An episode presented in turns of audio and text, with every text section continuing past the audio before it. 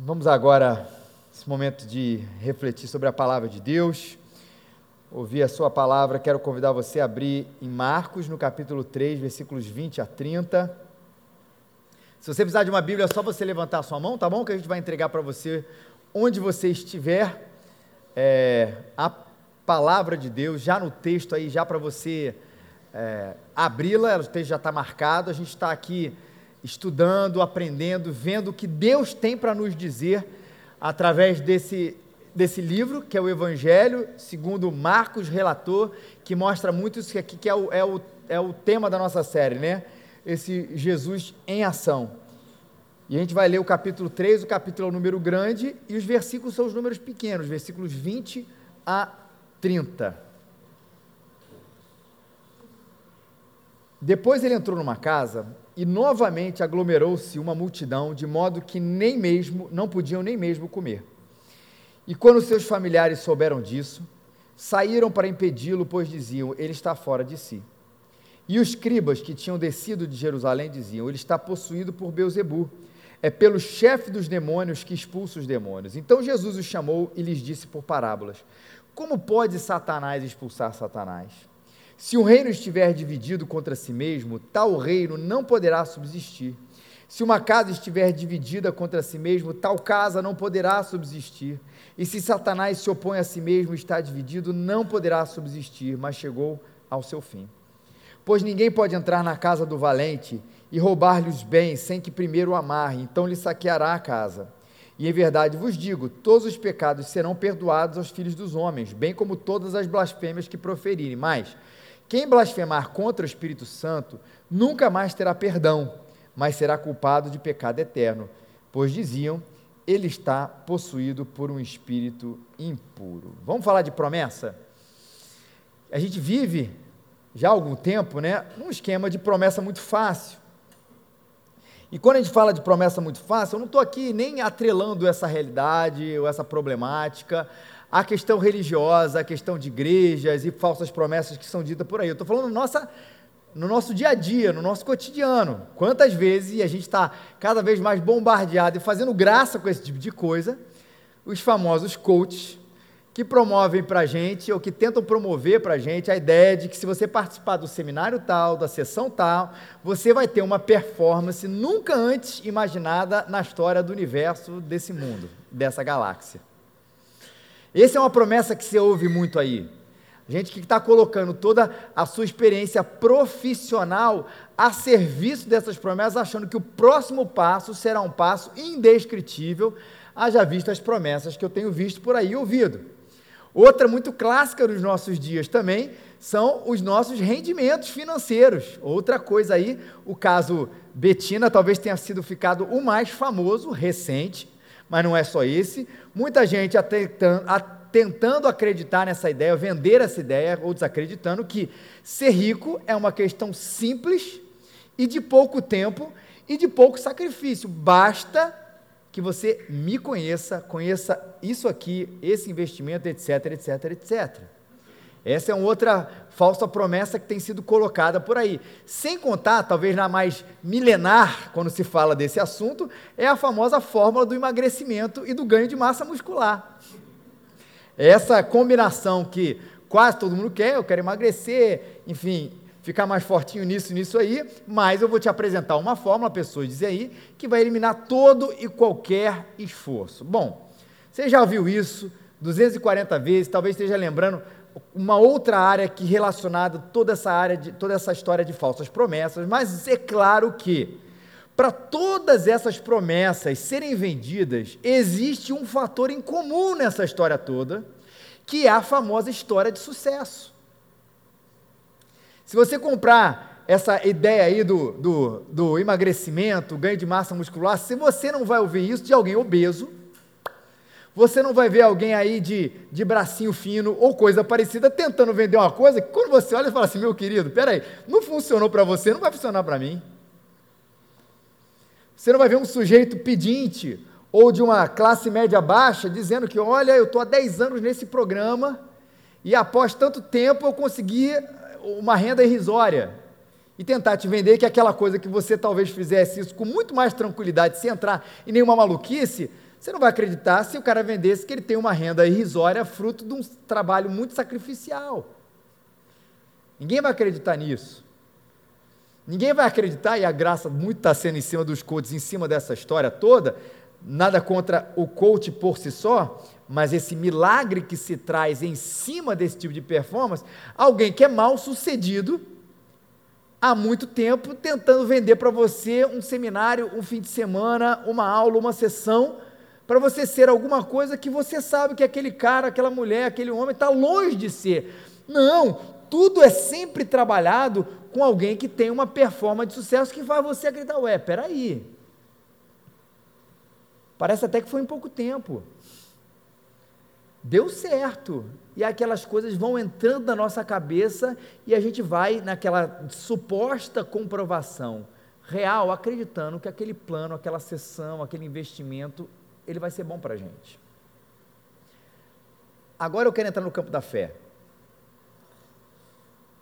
Porque imagina que, tirando toda essa ideia de falsas promessas financeiras, não quero nem entrar nesse campo aqui hoje, a gente continuasse a cultivar, e acho que a gente cultiva, uma ideia de que se certos milagres acontecessem, se certas coisas acontecessem no campo visual das pessoas, a fé o cristianismo, a palavra de Deus iria prosperar na nossa nação. A gente tem, a gente ainda carrega essa ideia na nossa cabeça. O que, eu quero dizer com isso?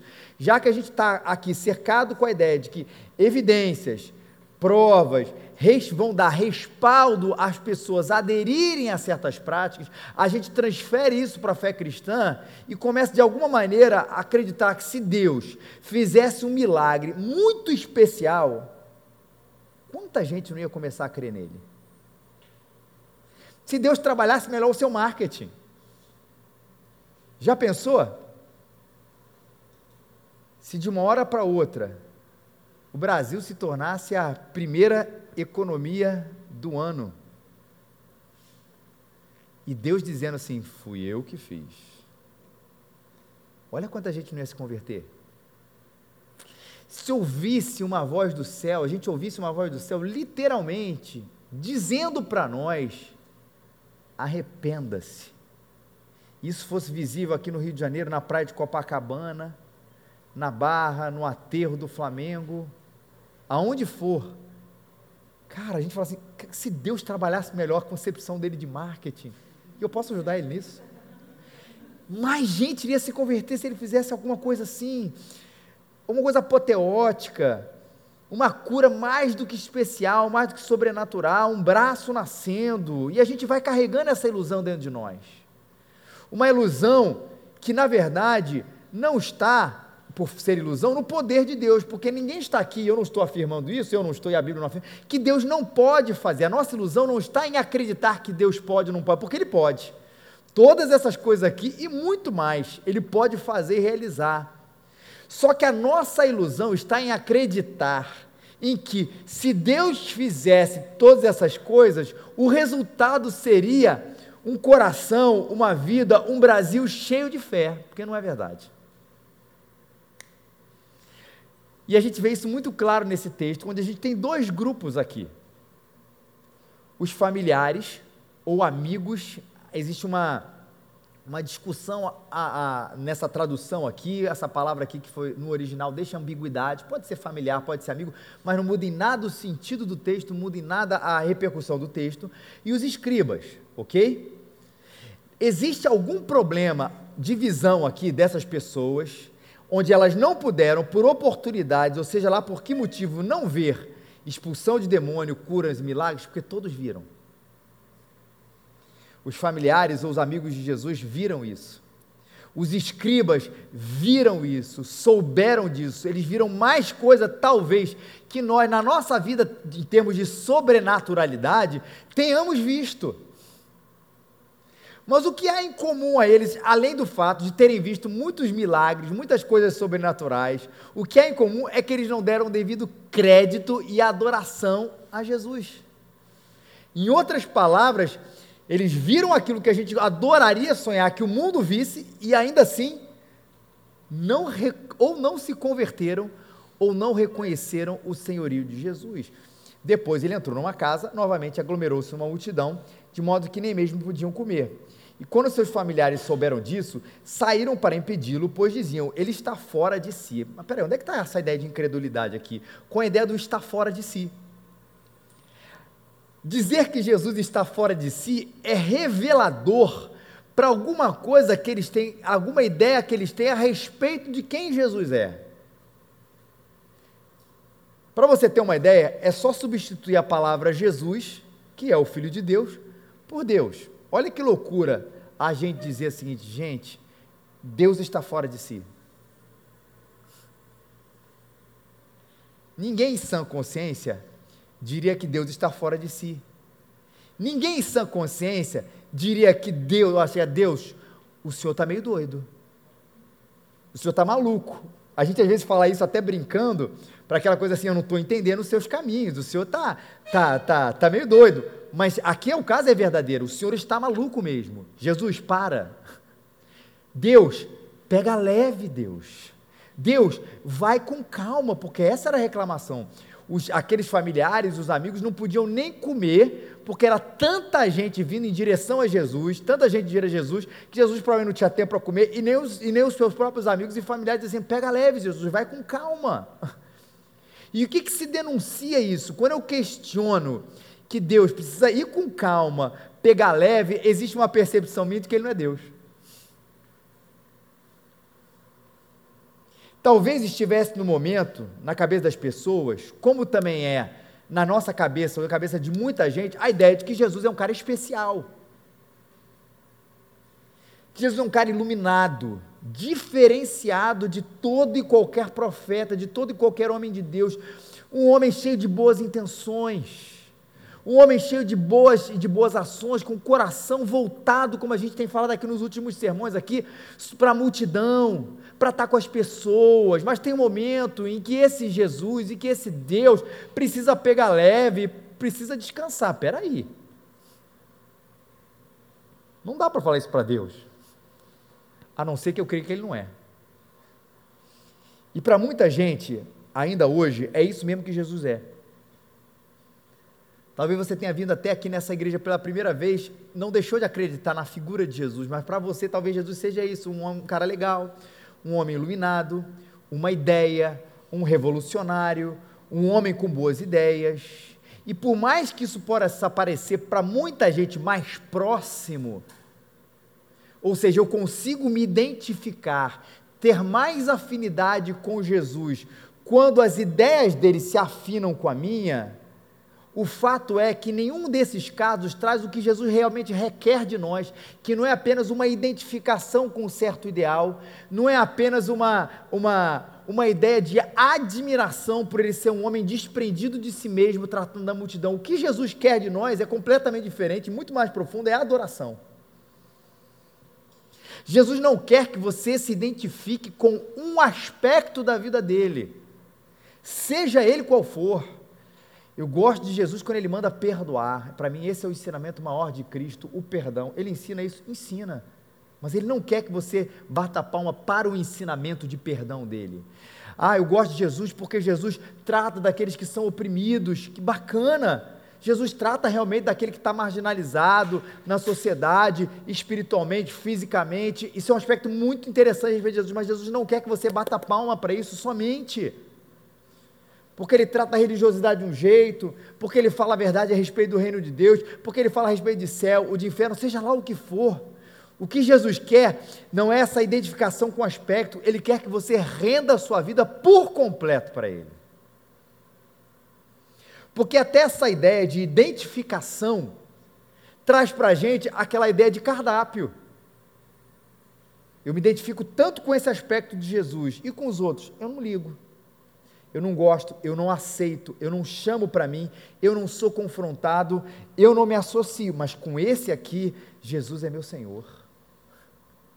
Só que isso biblicamente não é rendição.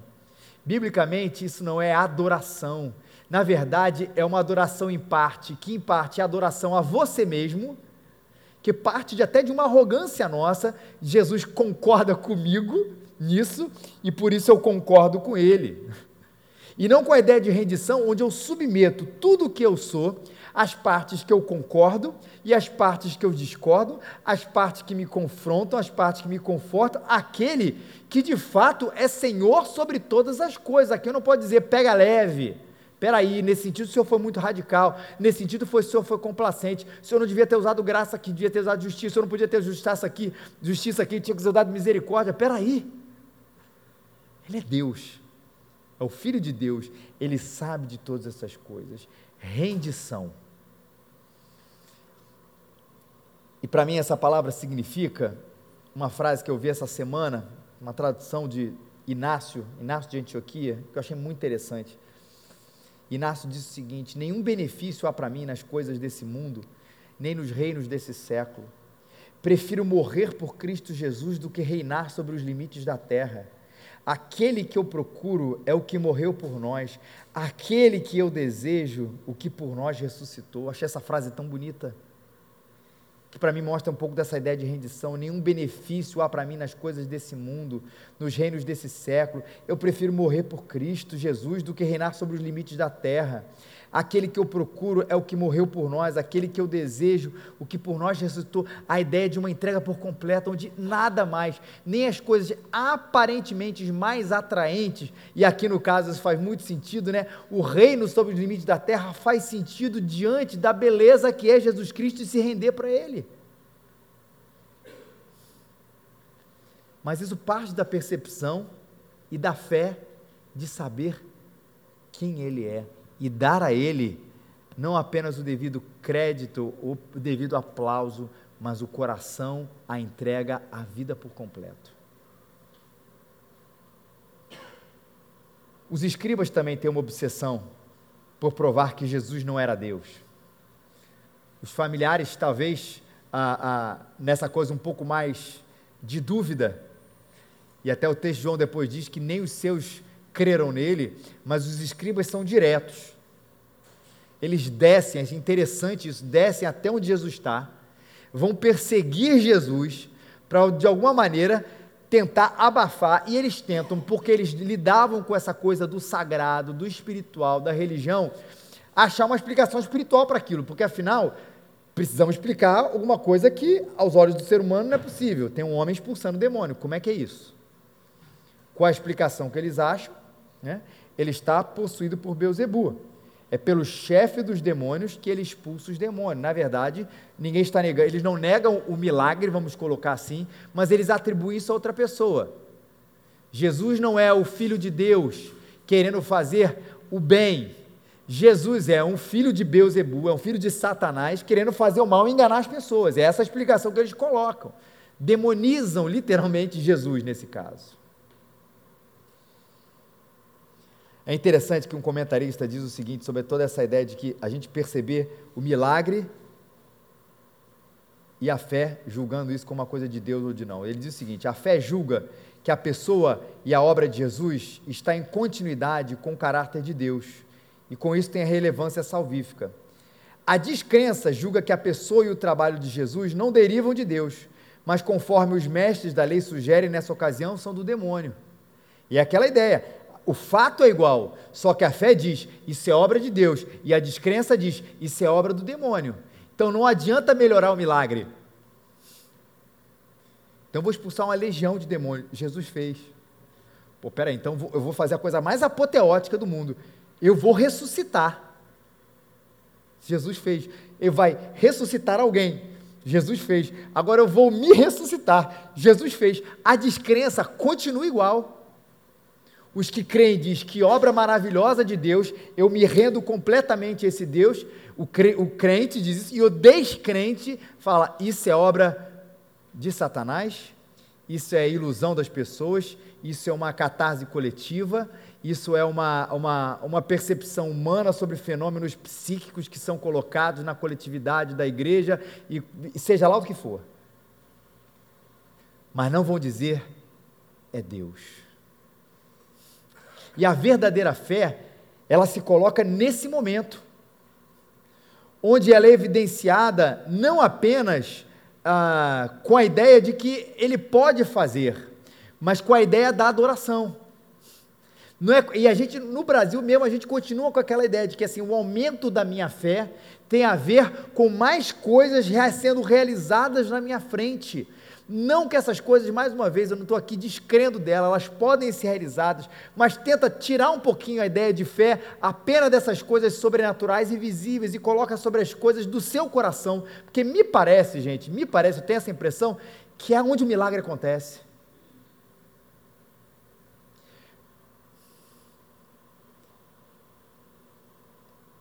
Dizer nenhum benefício há para mim nas coisas desse mundo do que na pessoa de Jesus é um milagre que parece muito mais difícil do que acontecer do que a ressurreição de um morto.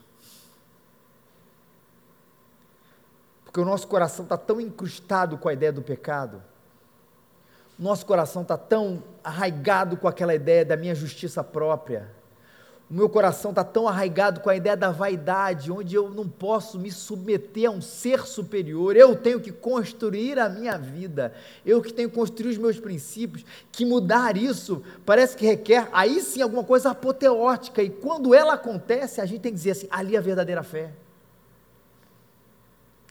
Ali alguém se rendeu, ali alguém continua se rendendo, ali alguém que achava que isso aqui era a coisa mais importante, de repente ela foi rebaixada ou abandonada, porque Jesus se tornou a coisa mais importante. O caminho do discipulado é isso, gente. Se você quer sair daqui, hoje na igreja eu saí ouvi um milagre. O que aconteceu com a Carol foi um milagre maravilhoso. Mas pode ter, seja com a Carol, fosse isso comigo, quem foi um milagre mais especial. Sai daqui com um milagre. O meu coração se rendeu mais a Jesus. Eu acreditei mais que Ele era o Filho de Deus.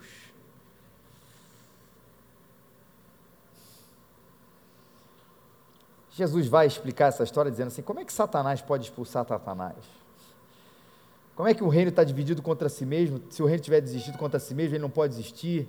Ele vai argumentar ali com aqueles escribas: olha, Satanás não pode querer fazer a obra contra Satanás. Satanás é unido e Jesus veio expulsar aqueles demônios, humilhá-los. Jesus veio falar do reino. Jesus veio fazer o bem de verdade. Jesus veio ser a revelação última de Deus. Jesus veio reconciliar o homem com Deus e Satanás não quer fazer isso. Pode até fazer alguma coisa sobrenatural aos nossos olhos, aparentemente que seja, mas ele não quer ser a revelação última de Deus e ele não quer reconciliar o homem com Deus, ele quer agir contra o reino, subjugar as pessoas, deixá-las na escuridão, afastá-la do conhecimento transformador de, de, Deus. E é isso que Jesus vai argumentar, não é isso que eu estou fazendo. Eu sou a palavra de Deus. Ele era o reino de Deus ali presente. Não é assim. E aí depois Jesus continua a sua conversa, linkado com isso, com um tema que é sempre muito espinhoso. Que é a questão da blasfêmia do Espírito Santo como pecado imperdoável. Mas antes disso, eu queria voltar sobre um aspecto. Imagina que esses amigos e esses familiares não tivessem o um entendimento completo da obra de Jesus, que é isso que a gente trabalhou aqui. E acusassem Jesus de ser fanático. Provavelmente era isso. Quando fala assim, olha, Jesus pega leve, calma, não é assim, tá, estão impedindo a gente de comer estava acontecendo. A gente não é como Jesus. A gente tem os nossos limites. A gente tem que ter um momento da gente comer mesmo. A gente tem um momento onde as pessoas precisam dizer para a gente, pega leve, ok. Mas existe uma outra dimensão para ser alertada aqui para a gente. É Jesus enfrentando, inclusive, a oposição dentro do seu próprio círculo de intimidade, sejam familiares ou sejam amigos. E esse é o aspecto solitário da fé a falta de compreensão da família e dos amigos a respeito daquilo que a gente crê continua sendo um problema atual. A fé, gente, é para ser vivida coletivamente, como a gente está vivendo aqui no nosso dia a dia, mas existe uma dimensão de oposição que não é prazerosa. E dentro da nossa casa, do nosso ciclo de amizade, é ainda pior, não é verdade? A falta de compreensão no nosso lar, no nosso ciclo de amigos, a respeito daquilo que temos, que nós cremos é um fator muito ruim que a gente precisa superar. E talvez muitos de vocês aqui talvez estejam vivendo uma realidade como essa. Eu creio, eu creio nesse Jesus, estou caminhando, mas a minha mulher tem uma dificuldade muito grande com a minha fé. O meu marido tem uma dificuldade muito grande com a minha fé. Os meus pais têm uma dificuldade muito grande com a minha fé. Os meus filhos têm, me chamam disso, me chamam daquilo. E esse aspecto é complicado e por vezes a gente acaba, por causa dessa própria história, diminuindo. Aí eu não estou falando de frequência de igreja ou nada disso, tá, gente? Programação, porque isso é uma coisa que a gente precisa, não a questão da igreja principalmente, mas a questão de programação, precisa saber conciliar. Mas a questão da nossa fé vai diminuindo porque a gente enfrenta uma oposição que é ruim. Um desconhecido dizer zombar da nossa fé é estranho, mas ok. Agora, alguém que a gente ama, e trabalhar meio que contra isso é complicado. E aí que eu quero dizer que Jesus enfrentou isso. E ele ainda diz uma palavra que é dura e que é verdade, porque o discipulado tem dessa radicalidade, o discipulado como exemplo de seguir Jesus. Lucas 14, 26. Se alguém vier a mim e amar pai e mãe, mulher e filhos, irmãos e irmãs e até a própria vida mais do que a mim, não pode ser meu discípulo. É um daqueles momentos que a gente fala assim: não, não concordo muito com você, não, Jesus. Espera aí. Mas é isso. Oposição na nossa casa, pai, mãe, mulher, filho, irmãos, irmãs e até a nossa própria vida é para ser enfrentada e não com medo de arrefecimento da nossa fé, mas de perseverança da mesma.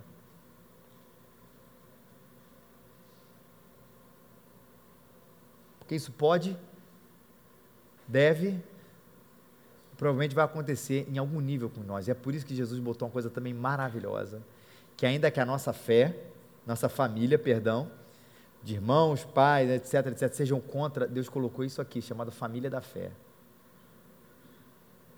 Onde que independente de algumas divergências que a gente tenha, eventuais, nós concordamos a respeito do evangelho nós concordamos a respeito de Jesus.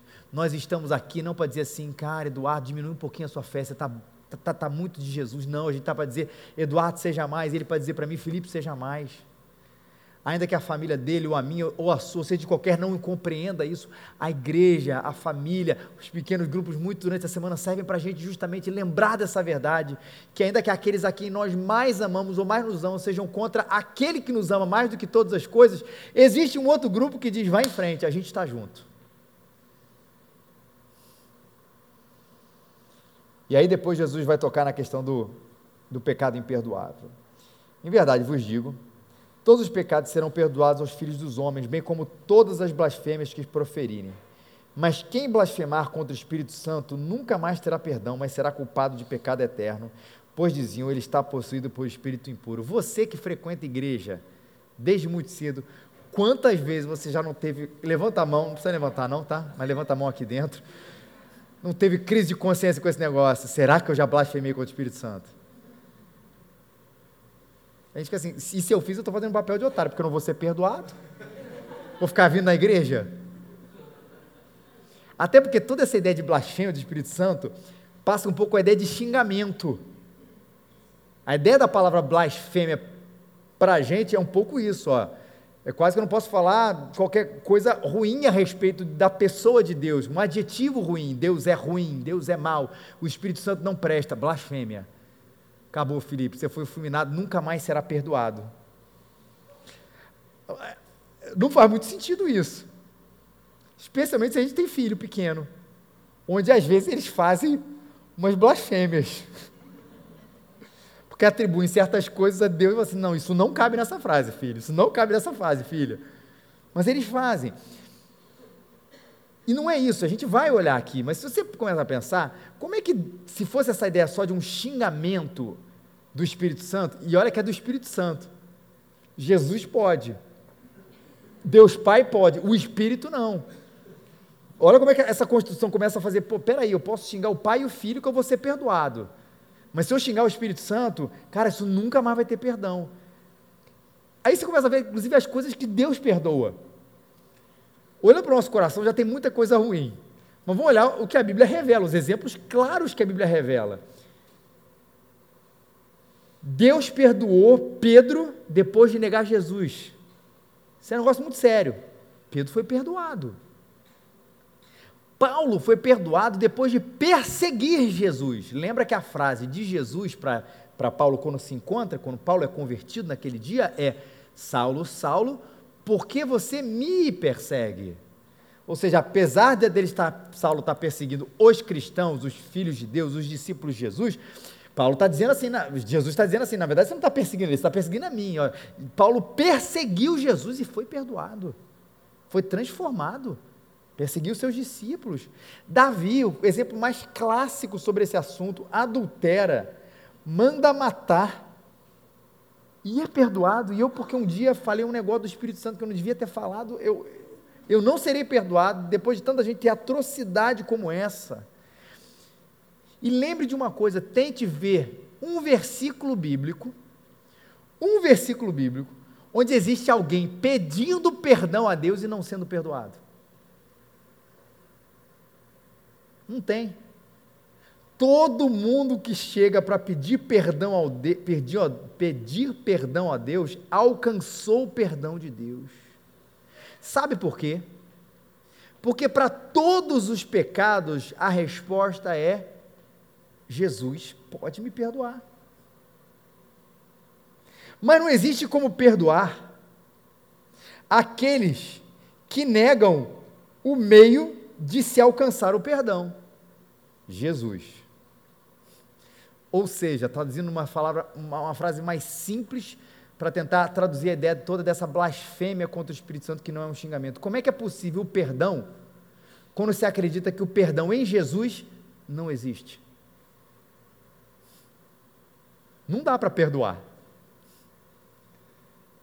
Se Jesus, na, na, naquele texto, era uma obra de Satanás, Jesus era a obra de Satanás, Jesus era filiado lá com, com o demônio, não seriam perdoados aqueles que perseverassem nisso, porque afinal, quem acredita que Jesus não perdoa, nunca será perdoado. Essa é a ideia aqui. E uma coisa que tranquiliza, vários comentaristas dizem a mesma coisa, é o seguinte: qualquer pessoa que esteja preocupada com a blasfêmia contra o Espírito Santo, ainda não cometeu a blasfêmia contra o Espírito Santo. É, ufa. Pois a ansiedade de fazer isso, isso é James Edwards, mas outros falam coisa semelhante. A ansiedade de fazer isso é evidência do potencial para o arrependimento. Aí ele fala o que eu disse aqui: não existe registro na Escritura de alguém que ninguém tenha pedido perdão a Deus e não tenha recebido, porque isso é verdade. Se eu tenho uma coisa, será que eu cometi o pecado contra o Espírito Santo? É porque você não cometeu, meu querido. Se você tem no seu coração de não fazer, é porque você não vai fazer. Mas blasfemar contra o Espírito Santo, e o que, que o Espírito Santo faz? Né? Ele faz o nosso coração apontar para Jesus. Ele convence o homem da justiça, do juízo e do pecado. O Espírito Santo faz isso com a gente. Ele abre o nosso coração para dizer assim: Jesus é obra de Deus. Ele é a salvação de Deus. O Evangelho é isso, é o perdão dos nossos pecados. E você diz no seu coração, e essa é a blasfêmia, não é verdade, você não será perdoado. Porque você não quer esse perdão. Agora, se você já disse isso um dia e se arrependeu, você não blasfemou contra o Espírito Santo. Porque senão tantos outros aqui também teriam feito a mesma coisa. Foi um momento de incompreensão, como todos nós fizemos. Um dia Deus abriu os nossos olhos e hoje nós dizemos, Senhor, muito obrigado. Agora, aqueles que constantemente, ou constantemente não, reiteradamente, até o fim da sua vida, dizem que Jesus não é o perdão, obviamente, não serão perdoados. Espero ter o nosso coração tranquilamente esclarecido e até confrontado. Porque aqueles que dizem assim, cara, eu confio em Jesus, glória a Deus por isso, não cometerei o pecado do Espírito Santo, blasfemar contra o Espírito Santo, o pecado imperdoável. Não. Sim, glória a Deus por isso, mas eu digo assim: a ideia do confronto é que talvez você que nunca tenha visto Jesus como ele é, não apenas como um cara de boas ideias, não apenas como um ser iluminado, não apenas como um bom profeta, não como apenas um ativista, alguma coisa assim, possa perceber que, na verdade, no momento, sim, você está negando quem Jesus é de verdade, porque ele não quer ser para você apenas um cara que faz o bem. Ele não quer ser apenas para você um cara que disse palavras boas a respeito do perdão, do amor, disse para a gente dar de comer para as pessoas. Ele quer ser muito mais, ele quer ser o seu Senhor. Ao ponto de você dizer: Eu saí, eu entrei aqui porque um amigo chato me convidou na igreja. Mas eu saí daqui dizendo que não existe nada mais sublime, nada mais maravilhoso que se compare a estar com esse Jesus. E tudo que há para trás, acredite, será absolutamente perdoado. Se aproxime de Jesus desse jeito. Você que já crê e você que ainda não crê, se aproxime de Jesus desse jeito. Viva a radicalidade dessa relação.